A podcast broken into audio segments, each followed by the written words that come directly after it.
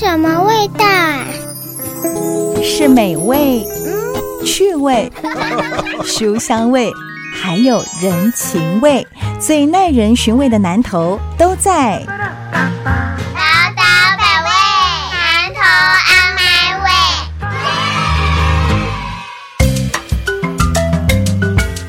九九点一大千电台宝岛百味南投阿麦味，我是念慈，我是裴慧。嗯，我们今天跟裴慧哦，在节目当中，我们来聊一聊，其实有点像是从上一集的一个延伸啊。我们上一集在讨论的是南投千年不解、百年无法处理的这个垃圾的一个问题哦。但要处理垃圾问题，除了硬体的设施之外哦，其实软体的这个人的观念，然后包含我们如何把垃圾本身哦去做更好的运用哦。你也想说，垃圾本身怎么去做？做很好的运用了，我们来讲哦。台湾一年四季是宝岛哦，水果啦、物产啦，非常非常的丰富。但是呢，你也当家你家了，把了熬了，你无法都包诶，亲像在甘蔗哈、坡啦吼、咖啡渣啦哦，然后说那卡啦吼、丁丁来鸡卡啦这些吼，这些东西除了能够把它丢进垃圾桶哦，当做生厨余来回收之外，还能够做些什么？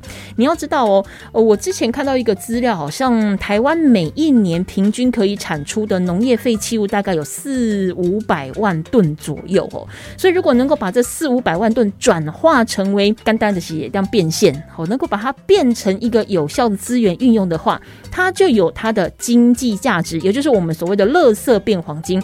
那么今天节目当中呢，我们请裴慧，因为他毕竟也是这个农业啊科技的一个专才，我们请他来跟我们聊聊南投有什么样的契机可以运用我们在地的农业的资材或废材，我们把它转化成。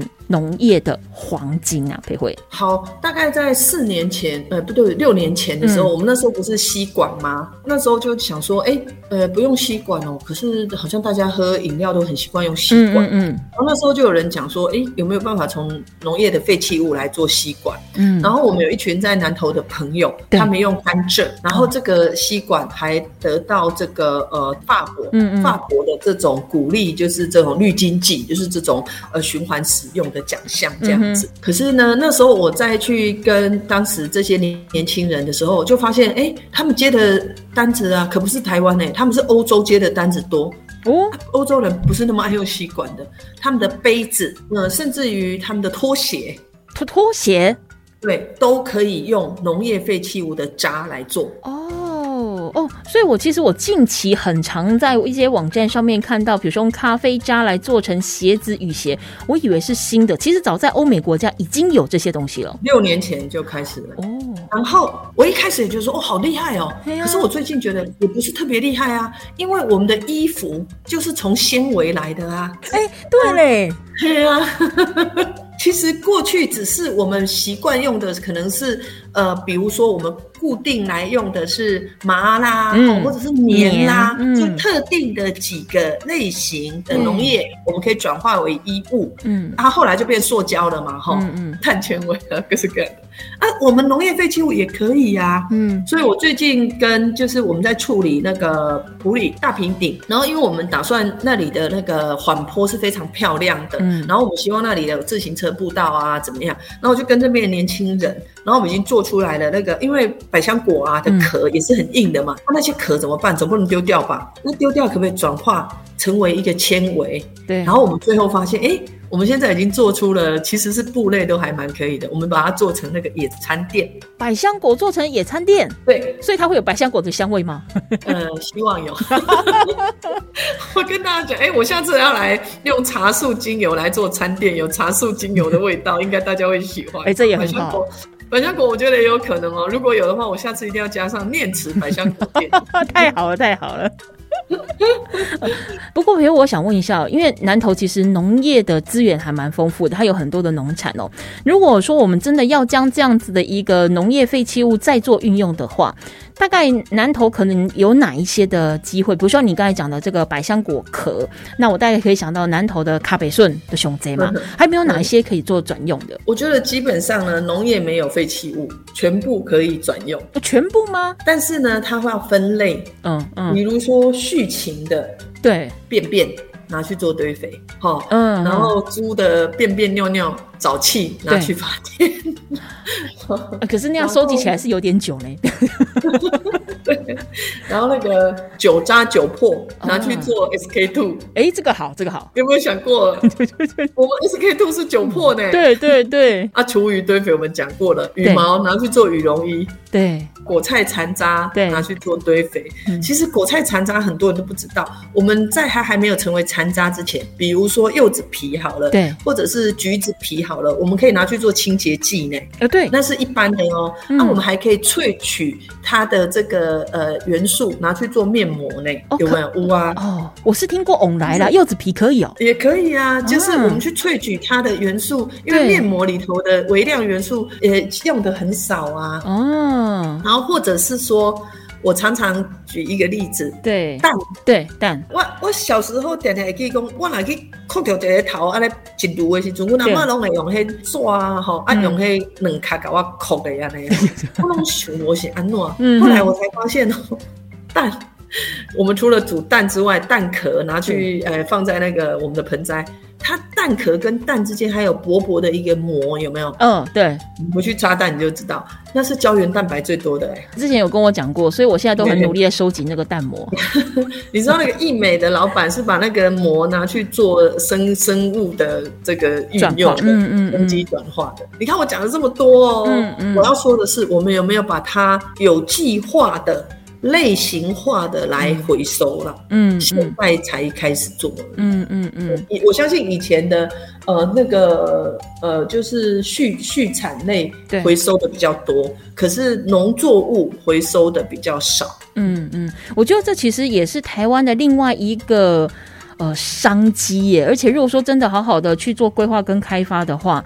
应该是就后探价，因为你看台湾真的是一年四季到处都有呃农产，那怎么样去？因为我记得呃我们之前曾经访问过这个李寿南博士，对不对？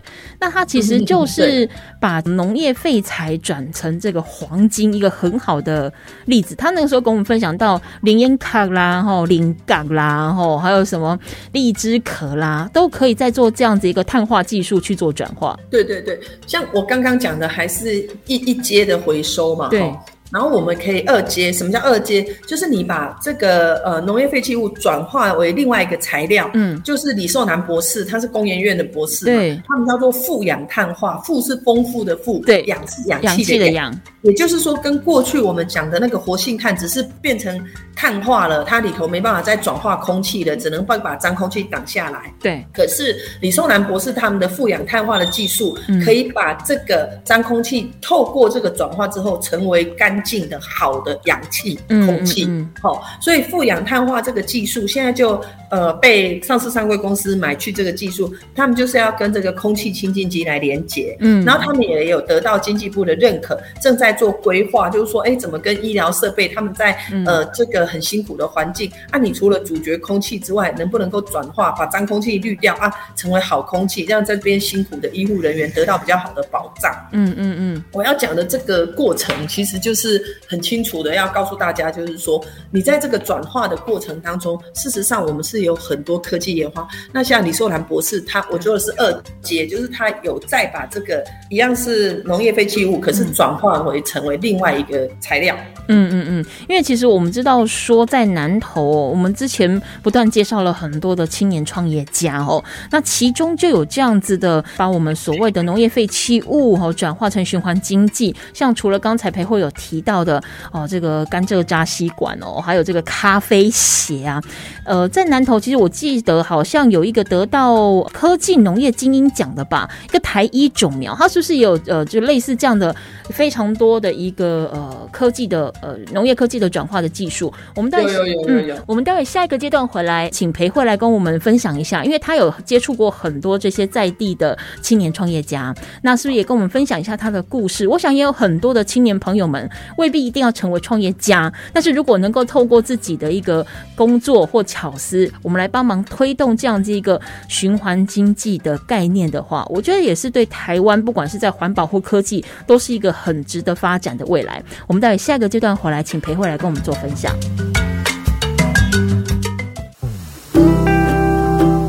嗯，这是什么味道？是美味。趣味、书香味，还有人情味，最耐人寻味的南头都在。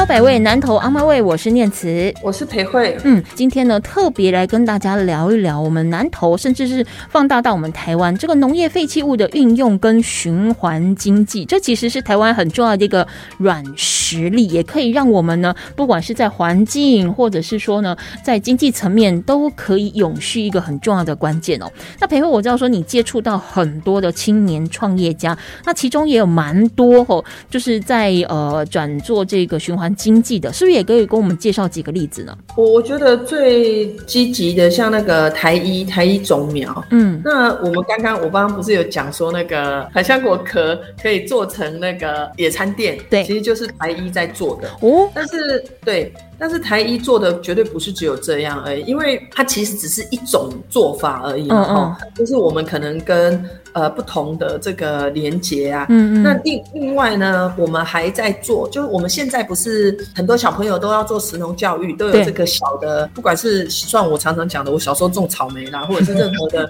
果树啦，巴拉巴拉的嘛，嗯，千万不要是只有。拿来种，它应该有很多的方法。可是拿来种的时候有一个难题，就是它里头的那个苗嘛，种苗，嗯，它是用塑胶袋那个小小的，有一个一个黑色的当，那那其实就是一个废弃物啊。对，所以有没有可能把这个做种苗的这个育种的这个绿带？成为是可溶解的，嗯嗯嗯，这个可以做啊啊，所以我们就是一一直在规划这个，就是说让它的从生产的制成，从生产到最后的废弃物都是可回收的机制，嗯嗯嗯嗯，那那嗯。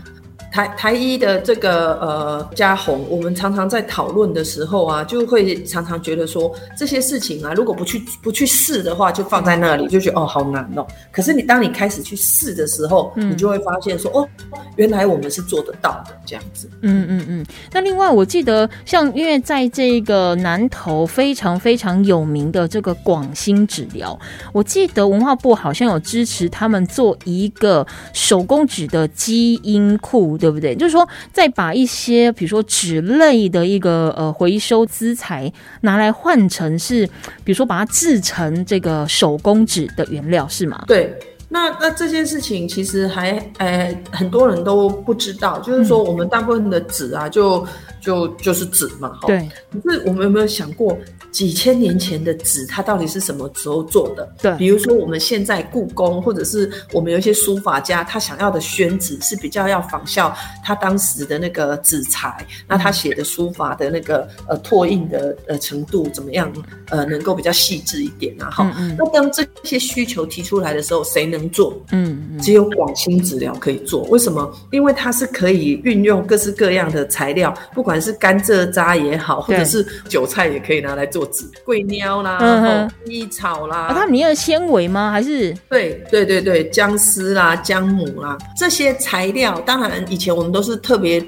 透过特特定的几个树种啊，它做的材料可能是比较一致的。对。可是如果你有特殊需求的话，这些都可以融入制纸的过程。嗯。那为什么广兴纸疗做得到？因为它是手工造纸的，所以它从呃一开始的这个纤维的的这个制作啦，吼然后到后来的这个来拓印啊，然后来大家都知道做纸是先把那个纤维打散水里头，然后再这样用一个滤网嘛，哈，然后这样就一层一层一层。这样子，这些都可以做得到。那另外，我那时候呃最感动那个广信治疗的黄黄老师，他那时候有非常多中国也好、台湾也好的水墨的画家，专程来订他的纸。嗯嗯，啊，就是因为他是掌握了关键的技术，可以把呃以前的造纸的技术融入。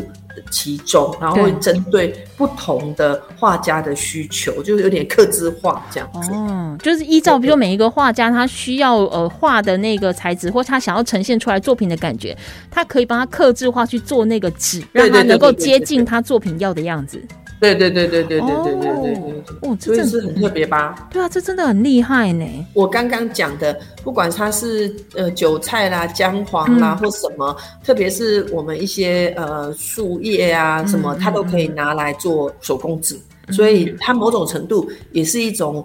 我觉得回收比较不好听，可是是一种那个个资源再运用、转化、转化。嗯，其实广兴纸疗它本身在南投，应该说在全台湾都是已经相当具有它的呃知名度跟地位的。但是它可以以这样的一个方式，当然一方面有借由他们做纸啊制纸的这个专才，又可以当做是一个农业的废弃物的示范的一个点。我觉得这这是蛮特别的一件事情，哎。对啊，而且我我要说的事情是说哈，我们往往啊，嗯，我觉得现代的生活啊，哈，它是一个分离的生活，就是反正垃圾丢掉好就跟我没关系。嗯，可是我觉得过去的生活是一个循环的生活。嗯嗯，我们现在讲循环经济，会讲说哦，二十一世二十一世纪新科技，我常常都会提醒大家。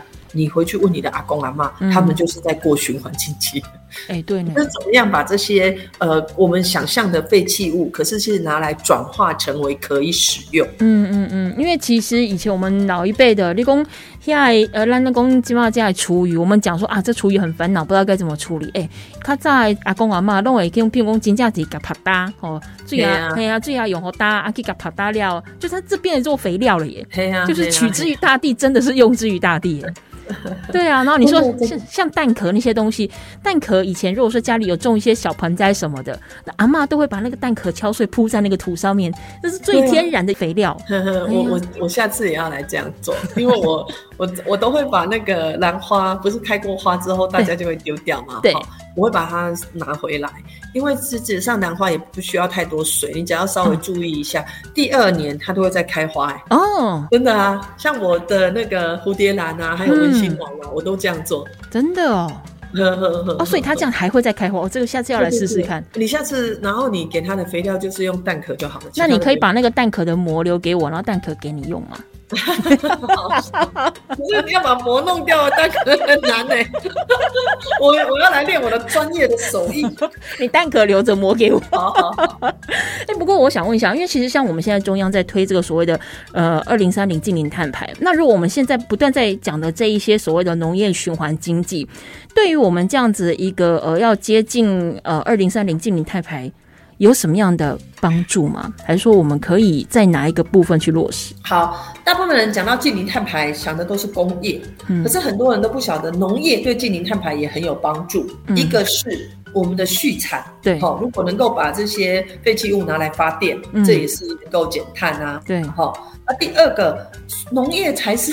近零碳排就是碳排放，因为所有的我们假设我们的森林，我们不是就是在呃吸收二氧化碳，然后提供这个空呃氧气给大家全世界吗？哦，那第三个，而且也是很多人会忽略的，就是我们的农业的化肥如果能够减少使用，嗯嗯，因为我们现在一直在协助，就是在。品种的研发呢，过程能够减碳减量，嗯，所以假设我们能够减少化肥的使用，再加上化肥这几年也越来越贵了，嗯，我们就来把更多的农业废弃物。转化为可以使用的好的资材啊，就是生物的废弃物就对了啦，就可循环的。嗯，那这件事情有两个环节哦，一个是把农业废弃物成为另外一个生物的堆肥，第二个是在品种的过程就减碳减肥的设计。嗯，换句话说，农业在建零碳排的贡献是很多的，并不只是森林来提供这个氧气给全世界，它其实也可以在它的生产过程来协助。嗯嗯嗯嗯，好，我们今天的节目当中跟裴慧聊到的是我们农业废弃物，农业废弃物变黄金的一个很重要的关键哦，怎么样去落实我们所有循环经济？它不只是说对我们的环境好，其实当然像我们前面提到的一些例子啊，像台一种苗啦，或广兴治疗等等啊，吼，我们也都可以从他们身上看得到怎么样去利用我们大自然的素材，对我们的环境更好，取之于大地，用之于大地。我们待会下个阶段回来再继续聊。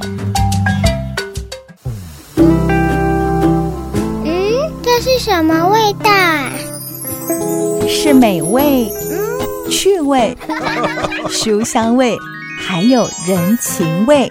最耐人寻味的男头都在。宝岛百味男头阿麦味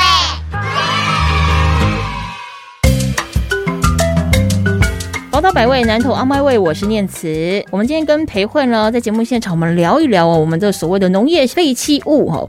废物变黄金这件事情，前面我们提过了，就是说，呃，像这个你用什么稻草啦、卡贝顺的卡啦，吼，这个是个个啦，吼，甚至有这个什么灵印啦等等，哦，这一些的所谓的农业的废弃物，我们怎么样去把它做一个很好的转化，吼，让它呢变成黄金？当然，对我们的环境有很高很高的价值存在。但是培慧，我想到一件事情，我们刚才讲的这些东西，就是。它不用再去经过太多的分离或分别处理，变工孙卡啦、丢草啦，提供这是给各位卡啦。它就是原本那一个东西，它只要进去做生物分解，我去另外去做分类，我就可以直接运用。可是我想到一件事情，这也是南投蛮多的，台中其实也不少香菇，香菇我们是进碟投卡哦。一起进碟太空包了对。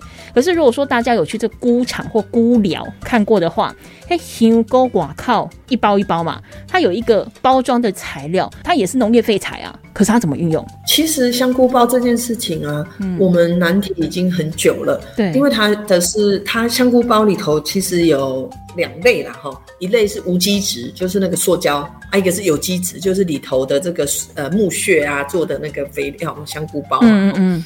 它要拆开来，那个木屑那个就拿去做堆肥，哈，那个我们就不讲。它最难处理的是那个塑胶，哦，它那个塑胶呢，如果是香菇包还好，哦，它基本上现在已经有发展出回收厂，就是说你所有的那个回收的那个香菇包来了之后，我就用震震动的方法把那个土震开，然后把那个呃塑胶袋回收，然后回收一阵子之后，我就再交给那个塑胶厂，然后他可能可以去做垃圾袋，好，如果一切都这么顺利，那就很好。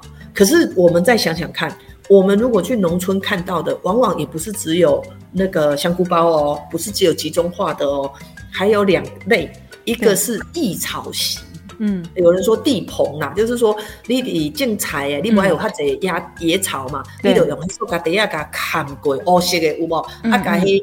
哎，那个它会长菜的那个地方才挖洞挖洞，让它长出来，这样子它就不会有杂草嘛，哈，这叫异草席。对，第二个人家讲叫天棚啦，就是我们的那个温室有没有？不是都有那个塑胶的袋，哎，塑胶的把它挡风啊、挡雨的那那样子的温室嘛，哈。那这些塑胶袋怎么办？嗯，那更不要讲把那外面的那个套袋啦、包装网袋什么那些的，就这耶。嗯，事实上呢，如果严肃来讲，这是农业的无机质的废弃物，是要回收的。对。可是过去大家可能都忽略了，就没有回收，跟一般垃圾放一起。对，所以呢，往往我们在农村啊，傍晚的时候都会说：“哎呀，现在的庆 O N，嗯，就是有人在燃烧。”对，没错。可是这件事情不处理不行。嗯，所以我记得我在当立委的时候，我就跟环保署还有农委会，我们说我们来回收好了哈。对。那我们那时候是跟那个垃圾回收的厂商、废弃物的回收厂商讲好，比如说啊，你固定每个月的一号跟十六号啊，请大家把这个呃废弃物载到，比如说啊村子的，比如说。警察局前面啊，或者是呃公所前面，我们来回收。对，后来我们就发现遇到一个大难题，就当呢。哦，笨色相当啦。嗯，真济时大人，伊无一定讲规个拢甲嗯摸起来，啊，就自己嘿，无再掉拖出来了。货柜车然后再载过来，太辛苦了。啊，第二就是讲，你要回收的时阵，伊迄塑胶袋内底拢。干头干醉啊！它如果你没有处理的话，那个垃圾袋的回收商，他也他也很难处理啊，因为他等于还要再一个回收机制把这个水土给分开嘛。嗯，啊，所以我们试办过啊，但是这件事情呢，一直都找不到一个很好的解方。对，那我有一次在跟一个一个前辈，他也是在做回收机制的，也不是回收机制的，他是在做另外一个产业的。嗯，然后在聊的时候，他就说。你怎么不用果汁机？我想说，果汁机对，就是假设你在一个沙洞馆，嗯，哦，这个讲了，搞不好大家可以去整整理三顿半里头，你就装一个回收机制，它是可旋转，就好像你把那个垃圾袋丢进去，就像果汁机一样，它把它打碎，对，它打碎的时候旋转的时候，土归土，水归水，水就是那个跟着那辆车一直回收的，它土就留在当地，因为土不要带走嘛，那个对田也是有好处的嘛。对，我们用这种回收车。一个田一个田去收，它解决了很多难题。一个那边够好，现在农民够安尼莫当诶可以提高意愿啊！我就是去找到垃圾点，我来回收。嗯，好啊。第二个，我回收我就在当地呢做分类，就是像像果汁机这样把它打碎了哈，打碎的。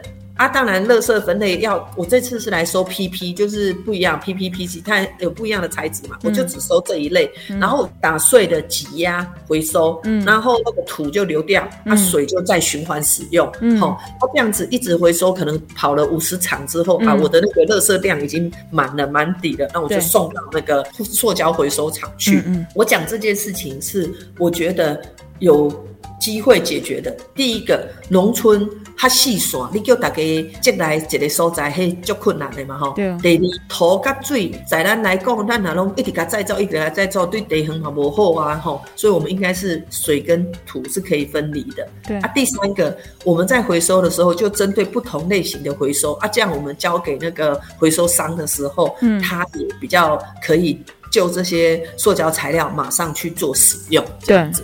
啊，当然。这个机制，这个机制，我们有这个发想，它不一定要县政府做啊，我们也可以。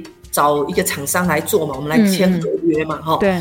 因为我要说的是，说农业废弃物无机质是一个难题，需要环保署、农委会跟未来的县政府共同来讨论一个机制啊。嗯，当然，我们今天在讲所谓的农业的循环经济哦。那前面我们也提到了很多，有一些青年创业家他回到了这个家乡，回到了南投哦。那么从农村开始做一些农业资材、农业废资材的一些运。用那其实在地的这个居民，尤其是用喜端哈，比如讲几瓜峡谷的客顶啦，或者是我们在讲说以前的这个阿公阿妈时代，他们其实早就在做这个循环经济了。那我们有没有可能有什么样的方式？比如说我们现在在推长照的系统、社区的系统，你觉得我们在地的居民要怎么样去加进这个循环经济的一环？呃，我觉得最最简单的一件事情，就是在呃长照的时候教大家做酵素了。酵素，你恰哈，我跟你我跟你讲，对，很多智慧都在老人之中。要是我，我会怎么样？你知道吗？我不会先去上课，我会先去带工作坊，就是叫大家想一想，说，哎，我咱们前面呢，把这柚子皮拿来做什么？最简单的，柚子皮拿去晒干、燃烧、除蚊，哦，就是一个人，对对吧？我的意思是说，我们先用游戏的方法、互动的方法，让大家来想，对，然后慢慢的再导入啊，怎么做酵素啦，或者是这些堆肥怎么弄啦，我跟你讲啊，蛋壳啊，也在咖喱些淘解毒应该。OK 哈，他应该我阿公阿妈弄怎样？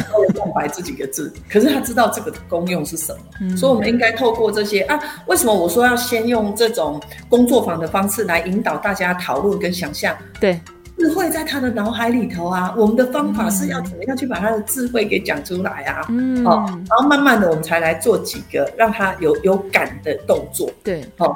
啊，或者是说我啊，我常常会讲说，不然我们来做一个比赛了哈，就是叫大家来拿你自己的那个宝贝的那个品种。对，因为我有一次在东山，台南的东山，哦，那里是种柑橘最多的地方。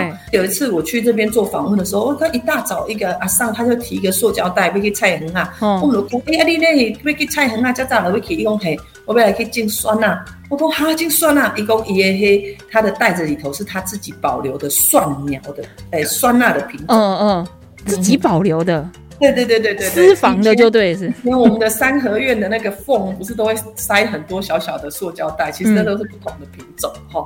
好，我知道现在的农业或者是实际从农的人并没有那么多，对。可是我真的是希望透过互动，把老人家、把社区的长照他们的这个智慧拿出来。嗯哼。第二个，假设啊，我就是在都市长大的，那也没关系。像我们最近跟手工艺中心绿工艺，他们有做树艺。树木的树，就是你的树叶啊，哈，那个的晒干的那个叶片啊的叶渣，可以来做工艺，嗯，啊，或者是说，像我之前有一个呃，算是呃，他也是念艺术学校的学生，对，他就很会教大家用树叶拓印那个画，哦，树叶拓印那个画，对。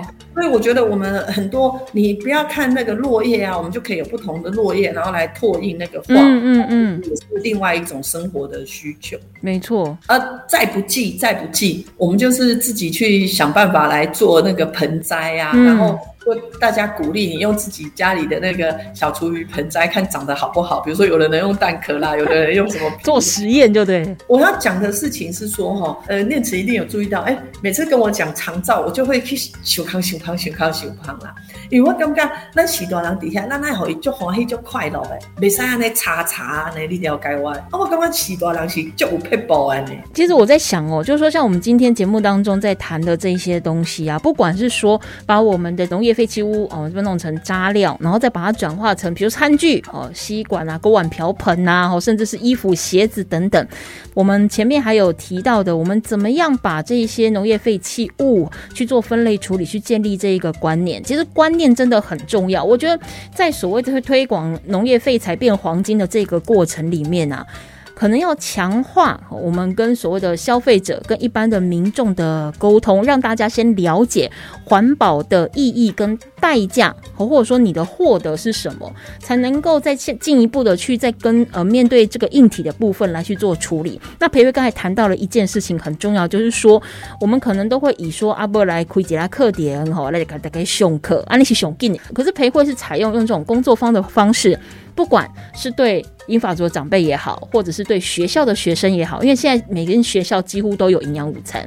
那我们在透过营养午餐的这个过程当中，有没有可能来一个小学堂？但是那个小学堂是触别，我们可能类用这个学习单或游戏单的方式哦，来跟小朋友互动，从上跟下来夹击中间 的爸爸妈妈，只是。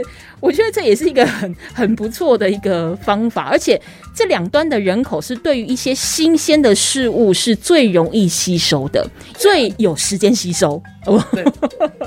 所以呢，我觉得透过今天的，可以让大家知道说，在南投我们有这么棒青年创业家，那么回到了南投，利用当地的农业的废资材来创造台湾循环经济的经济奇迹。那么今天也非常感谢裴慧来跟我们做分享哦，谢谢裴慧。嗯，谢谢。也欢迎大家呢，如果对我们在宝岛百味南投 On My Way 所设定的这一些相关于南投的话题有兴趣的话，除了透过呢广播节目的收听，大家也都可以上到 Spotify、Google Podcast、Apple Podcast 当中呢，搜寻宝岛百味南投 On My Way，里面都会有每一集的精彩内容，大家都可以随选。